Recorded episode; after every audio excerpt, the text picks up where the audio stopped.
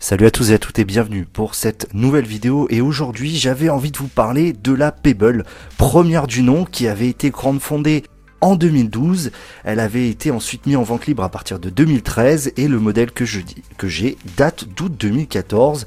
Je voulais donc vous faire un retour après quand même 3 ans d'utilisation, vous montrer un petit peu euh, comment elle a tenu dans le temps.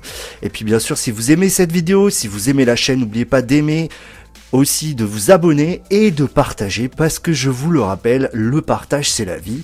On y va donc pour ce retour après 3 ans de la Pebble classique. Donc d'un point de vue hardware, tout ce qui est bouton a plutôt très bien tenu dans le temps. Alors oui, il y a un petit peu de jeu avec ce boîtier plastique, mais je dois pas le cacher, malgré mon utilisation régulière, j'ai toujours rien à lui reprocher. Le côté droit est composé de trois boutons au bas, le côté gauche est composé d'un bouton retour ainsi que du connecteur pour la recharge, connecteur magnétique qui lui aussi tient très bien dans le temps. Euh, je reviendrai justement sur l'autonomie que m'apporte cette montre, puisque d'un point de vue autonomie, je vous le rappelle, elle était annoncée pour 7 jours. Alors forcément, au fil du temps, l'autonomie a bien réduite, mais je suis toujours à 3-4 jours. L'écran, quant à lui, est toujours ce fameux Paper Ink, qui est toujours aussi agréable que ça soit en extérieur, en pleine lumière ou dans le noir.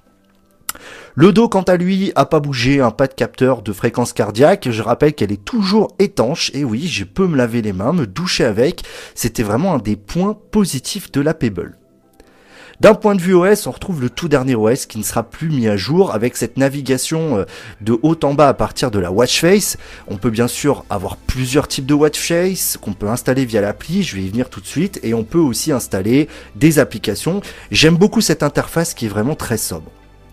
D'un point de vue d'application, la dernière mise à jour coupe les services cloud, c'est-à-dire que si bientôt, si vous voulez utiliser euh, donc des nouvelles watch face, des nouvelles applications, vous allez devoir les sideloader, c'est-à-dire les télécharger sur votre ordinateur et les installer sur la watch. Pour l'instant, on peut toujours le faire depuis l'application, mais comme vous pouvez le constater, il y a des petits bugs qui vont apparaître au fil du temps. Néanmoins, l'application fonctionne toujours très bien et un des gros points positifs de Pebble, c'est qu'on peut la synchroniser avec plusieurs smartphones différents.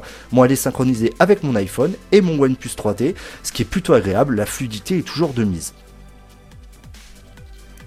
Justement, comment en parler encore aujourd'hui, eh bien pour moi cette Pebble est clairement l'archétype d'une smartwatch.